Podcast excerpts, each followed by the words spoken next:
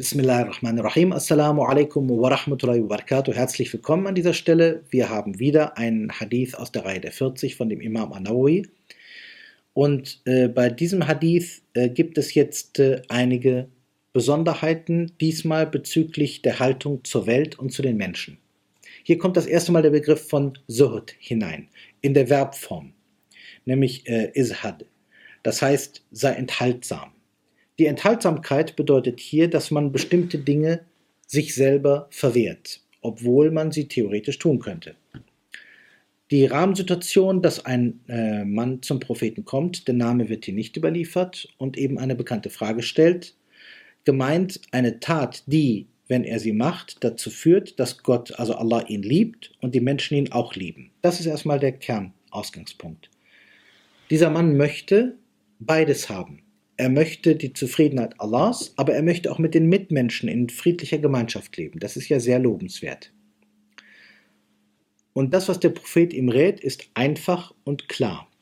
Auch dieser Hadith ist von seiner Art so, dass wir davon ausgehen können, dass die Person, die hier gefragt hat, nicht ansässig war. Sonst hätte der Hadith sich anders geäußert. Darauf haben wir im Verlauf schon einmal hingewiesen. Hier heißt es nur, ein Mann kam zum Propheten. Die Prophetengefährten, die aufmerksam den Propheten begleiteten, wussten in der Regel, wer unter ihnen wer war. Das war eine kleine Gemeinschaft. Insgesamt waren das vielleicht 10.000 Personen in Medina zu der Zeit, wobei erwachsene Personen vielleicht insgesamt 3.000 waren, der Rest waren Kinder. Und das heißt, die Leute kannten sich. Das ist wie ein kleiner Ort gewesen. Wenn es also heißt, ein Mann kam zum Propheten und wenn einer der bekannteren Sahaba wie dieser den Mann nicht kennt, dann bedeutet das jetzt logischerweise, der muss von außerhalb gekommen sein. Und so sind die meisten Hadithe dieser Art auch so, dass man gar nicht wusste, wer das war. Die Männer stellten sich oftmals auch nicht vor. Hadithe, wo bekannte Prophetengefährten auftauchen, werden auch so beschrieben. Es heißt, dann kam äh, Abdullah ibn Waqas zum Propheten und fragte. Dann kam Ibn Mas'ud zum Propheten und hat gefragt. Dann kam Omar zum Propheten. Das heißt, die Leute waren bekannt und der Überlieferer kennt sie ja auch und nennt sie dementsprechend.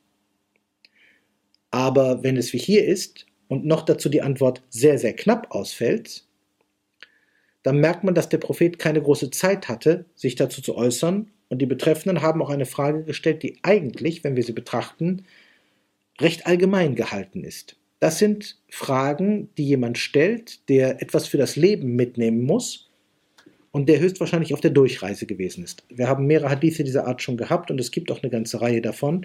Der kommt offenbar auch in dieses Muster.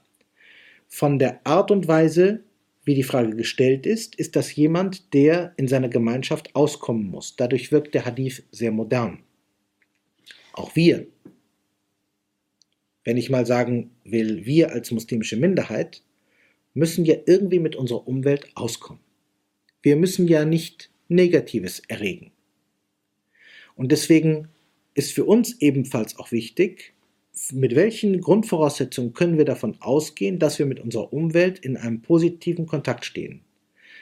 Viele der frühen Muslime die nicht in Medina selbst lebten, wir sind jetzt in der mittleren medinensischen Phase, waren in einer ähnlichen Situation, wenn nämlich in einem Stammesgebiet nicht alle Leute Muslime waren, sondern es gab Muslime und Nicht-Muslime. Da musste man sich auch in irgendeiner Weise einigen. Und hier geht es darum, um einen ganz allgemeinen Ratschlag, was soll ich tun, damit Allah mich liebt? Gemeint, ich als Muslim habe eine, eine bestimmte Verpflichtung, die ich Allah gegenüber erfüllen muss, wie zum Beispiel die Gebete und ähnliches. Was muss ich da tun? Und die Menschen, die Gesellschaft erwarten von mir etwas. Was soll ich da tun? Das sind eigentlich zwei Seiten. Und die Antwort ist in ihrer Kürze wirklich hervorragend. Und hier merkt man das, was man die Hikmatun Nabi, die Weisheit des Propheten salam, nennt. Nämlich, sei enthaltsam im Diesseits, so wird Allah dich lieben. Es fällt auf, dass hier nichts von Pflichten steht. Enthaltsam im Diesseits zu sein. Hier setzt der Prophet salam schon voraus, dass die Pflichten getan und das Verbotene ähm, nicht getan wird, also, äh, äh, also nicht angerührt wird. Aber damit ist ja noch nichts getan. Zwei interessante Punkte kommen aus dieser ersten Antwort heraus. Da der Prophet salam weder das Gebotene erwähnt noch das Verbotene erwähnt hat, und auch die Graubereiche nicht antastet in seiner Antwort, sondern von etwas ganz anderem spricht, handelt es sich bei dem, was wir die Liebe Allahs nennen, offensichtlich nicht um etwas, was durch Pflichtenerfüllung oder Verbotsvermeidung zu erreichen ist. Das ist ein interessanter Aspekt. Hier geht es um etwas Tieferes. Hier wird vorausgesetzt, deine Pflichten hast du schon gemacht und das Verbotene hast du vermieden, aber du bist immer noch weit entfernt von dem, was man äh, Hubbullah oder Mahabbatullah nennt. Offensichtlich ist das nicht identisch. Und die Antwort des Propheten sagt das auch deutlich. Es heißt, sei enthaltsam im Diesseits. Nun ist nicht jeder, der seine Gebete macht und der das Verbotene lässt, enthaltsam. Das ist etwas, was eigentlich auch kein Normalverhalten ist. Enthaltsam zu sein bedeutet, eine viel stärkere Rücksichtnahme oder Zurücknehmung zu vollziehen, als man ja üblicherweise tut. Da müsste man auch fragen, warum eigentlich.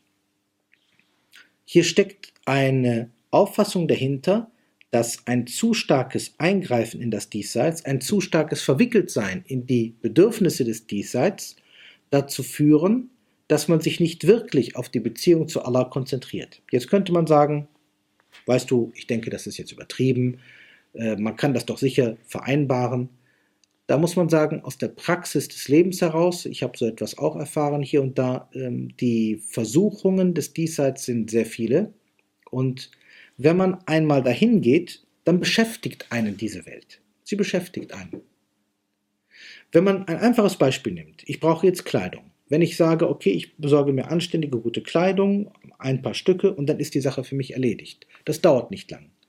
Wenn ich aber zum Beispiel sehr modebewusst bin, ohne das jetzt zu verdammen, wenn ich jetzt sehr modebewusst bin, dann wird mich die Frage, welche Hose ich trage und welche Hose ich zu welchem Oberteil tragen kann oder umgekehrt, vielleicht tagelang oder noch länger beschäftigen. Und dann werde ich etwas besorgen und das wird mich nicht ganz überzeugen oder es reicht mir nicht für die, jede Gelegenheit. Und so wird die ganze Sache sehr groß. Wozu führt das am Ende? Nur wenige schaffen es, unter solchen Umständen, wo sie so viel Zeit mit ihrer Welt in dem Sinne verbringen, an Allah zu denken. Weil Allah wirklich nur noch, wenn überhaupt, auf die absoluten Pflichten reduziert ist. Wohlgemerkt, der Prophet spricht hier über jemanden, der die Pflichten schon getan hat und das Verbotene für sich selber schon weggestrichen hat. Damit ist man aber immer noch nicht bei dem Begriff Hubbullah angelangt. Er sagt also, sei enthaltsam im Diesseits, so wird Allah dich lieben. Das ist eine klare Stellungnahme. Im Arabischen ist deutlich abgesetzt, dass dieser Teil, so wird Allah dich lieben, eine logische Folge des ersten Satzes ist. Das heißt hier, Izhad fid dunya yuhibbukallah.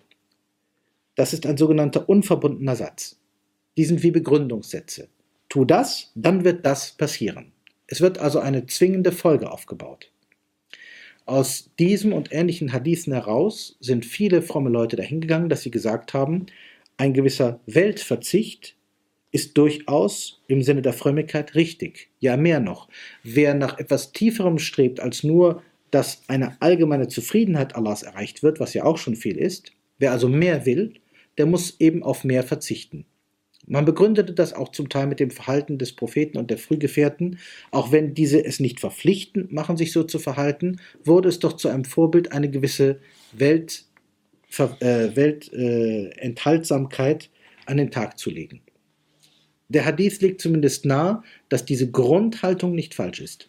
Das nächste, und sei enthaltsam in dem, was die Menschen besitzen. Im Original heißt es ein bisschen exakter, Fima nas, in dem, was bei den Menschen ist. Das kann sich nämlich auf Besitz beziehen, es kann sich aber auch auf Eigenschaften beziehen oder Angelegenheiten. Zum Beispiel ma'indahu kann bedeuten, was besitzt er, es kann aber auch bedeuten, womit beschäftigt er sich oder welche Ansichten hat er. Das heißt, sei enthaltsam, was ihren Besitz angeht, übervorteile sie nicht, nimm ihnen nichts weg, gib ihnen auch nicht das Gefühl, dass du das tun willst. Und das nächste, Gib ihnen nicht das Gefühl, dass du in ihre Sachen eindringst. Betrachten wir das einmal vom Praktischen. Wir sind ja Menschen. Wenn jetzt jemand käme und würde sich in unsere Angelegenheiten einmischen, er bestiehlt uns nicht, er will uns auch nicht abspenstig machen, aber er will uns immer bedrängen. Immer fragt er nach unserer Meinung und mit dem Hintergedanken, ja, aber deine Meinung ist nicht so perfekt, warum nimmst du nicht meine an? Es wäre uns lästig. Wir sind hier Lichtjahre von Liebe entfernt. Aber ganz sicher nicht. Wir würden das nicht lieben. Niemand liebt einen anderen Menschen, der ihn belästigt oder der in ihn eindringt oder der ihm immer wieder seine Meinung aufdringen möchte. Deswegen das Arabische ist hier sehr viel neutraler. Fima nas kann bedeuten, was sie besitzen oder worüber sie bestimmte Auffassungen haben oder Dinge, die sie angehen. Etwa, sagen wir mal, ein Mensch möchte einem anderen einen guten Ratschlag geben. Wir würden diesen Menschen sehr schätzen dafür, dass er es tut. Aber irgendwann wird es lästig. Bei jeder Gelegenheit sagt er, ich rate dir, tu das, tu das, warum tust du nicht dies, warum tust du nicht das. Er will uns nicht abspenstig machen von einer Sache, aber er wird uns lästig. Und irgendwann, wenn das Lästigsein zu stark wird und die Aspekte, die ihn liebenswert machen, zu wenig sind, dann könnte das umschlagen. Der Ratschlag des Propheten ist also, sich überhaupt aus dem, was die Menschen angeht, nicht nur, würde ich sagen, was sie besitzen, sich rauszuhalten. Dann werden sie dich grundsätzlich lieben.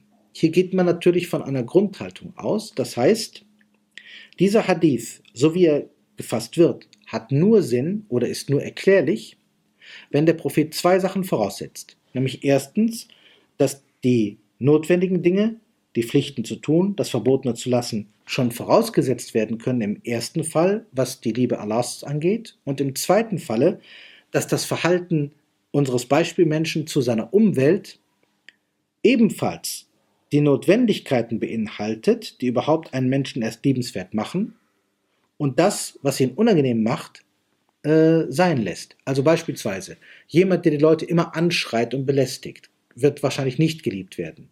Jemand, der bei verschiedenen Gelegenheiten versucht, den Leuten eins auszuwischen, wird nicht geliebt werden. Jemand, der überhaupt keinen Kontakt mit den Menschen haben will, da ist es sehr unwahrscheinlich, dass da so etwas wie eine, äh, sag ich mal, ähm, Zuneigung zustande kommt. Wir gehen also davon aus, diese grundsätzlichen Schritte hat unser Beispielmensch schon getan. Aber es fehlt etwas. Dass er in bestimmten Fällen über das Maß hinauskommt. Dieses Beispiel haben wir bei Freunden. Zwei Leute können befreundet sein. Und manchmal gehen ja Freundschaften auch in die Brüche. Nämlich dann, wenn einer der Freunde etwas tut, oder vielleicht auch beide, was die Grenzen überschreitet. Jemand fühlt sich zu sehr bedrängt, jemand fühlt sich nicht wirklich verstanden, jemand meint, da hättest du bei meinem Bekannten nichts sagen dürfen, du hast mich bloßgestellt oder irgendwas in dieser Richtung. Das heißt, wenn wir etwas berühren, was irgendwie zu den Angelegenheiten eines anderen Menschen gehört, es muss ja nicht nur sein Besitz sein, dann führt das auch dazu, dass unsere Liebe weniger wird, weil wir finden, hier ist etwas nicht so liebenswertes passiert.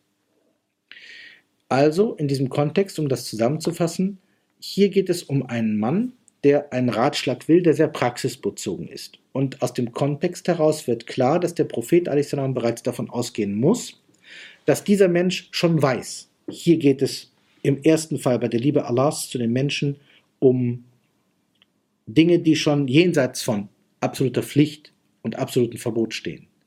Und auch im zweiten Fall fragt dieser Mensch nicht um das allgemeine Verhalten. Es ist diesem Menschen klar, wie man sich im Allgemeinen verhält, sondern es geht hier um etwas, was Zusatz ist.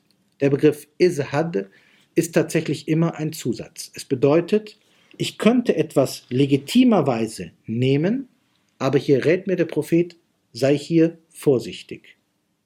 Der Begriff Suhd bedeutet immer, ich verzichte auf etwas Freiwilliges, nicht ich verzichte auf Unfreiwilliges. Auf Unfreiwilliges zu verzichten ist nicht, ähm, sage ich mal, Zurücknahme, Suhd, sondern Suhd meint immer, dass ich auf etwas verzichte, was ich grundsätzlich nehmen dürfte. Dieses sich etwas mehr zurückhalten, sich etwas mehr einschränken, ist der beste Weg, um nicht in einen Bereich zu kommen, der uns die Zuneigung verlieren lässt. Das ist der, der wesentliche Punkt dieses Hadithes. In diesem Sinne möchte ich mich dann auch verabschieden. Assalamu alaikum wa rahmatullahi wa barakatuh.